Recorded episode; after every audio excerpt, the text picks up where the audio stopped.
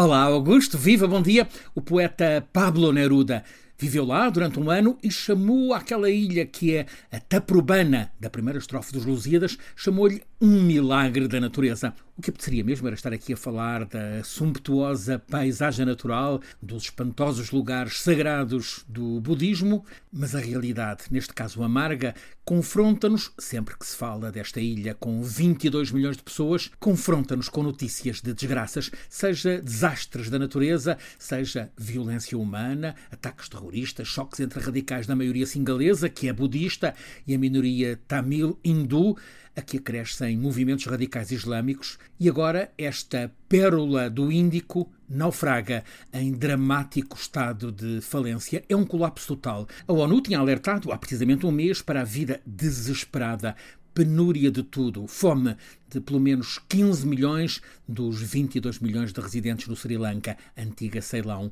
Os governantes, presidente, primeiro-ministro, ministros, não souberam ou não conseguiram prevenir o desastre. O sobreendividado do Sri Lanka está em bancarrota, falência total, à espera de socorro do FMI. A Índia, vizinha, ainda ajuda com alimentos, mas é uma ínfima parte do mínimo necessário. Também faltam os medicamentos. Não há, aliás, recursos para cirurgias. A água e a eletricidade estão racionadas. A China, habitual parceira, agora distancia-se, a Rússia também. Aparentemente porque ninguém confia no regime instalado no Sri Lanka. Agora já nem o Qatar fornece combustível. O gasóleo nos depósitos, onde ainda aparece, custa 230% a mais do que há três meses. Os veículos estão parados. A inflação passou de 50% em maio para agora previsão de 70% neste julho. O turismo, que era o esteio da economia, parou antes ainda da pandemia, com os ataques terroristas com matriz étnico-religiosa. Tudo isto faz desabar a população no desespero. É muita gente mergulhada na grande pobreza. E neste fim de semana a fúria popular explodiu.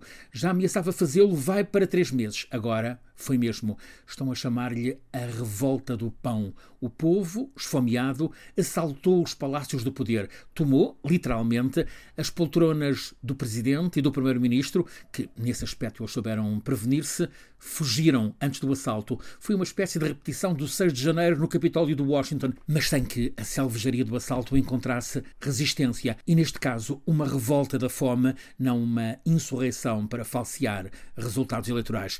Agora, as reservas alimentares nas despensas dos palácios foram primeiro alvo dos assaltantes, que por umas horas também puseram de lado as privações e divertiram-se nos ginásios, também a mergulhar nas piscinas dos palácios construídos no tempo colonial britânico e que, já foi dito, tinham sido abandonados horas antes pelas famílias dominantes. Após a ocupação dos palácios do poder, um vasto grupo de monges budistas encabeçou um desfile, milhares de pessoas juntaram-se os principais artistas e intelectuais, muito povo, apelo comum, um governo de unidade nacional para o Sri Lanka, deixando de fora a família que comandava a presidência e a chefia do governo. Outro apelo urgente que venha depressa ajuda externa para resgatar o Sri Lanka, um país onde se mantém forte a raiz portuguesa. Há muitos Pereiras, muitos Silvas, muitos Fonsecas, descendentes de século e meio de colonização portuguesa a partir do primeiro desembarque que aconteceu em 1505. Depois, esses navegantes navegantes idos da ocidental praia lusitana passaram ainda além da Taprobana por mares nunca antes navegados. Agora, cinco séculos depois, aquela grande ilha no Golfo de Bengala pede ajuda para resistir ao naufrágio.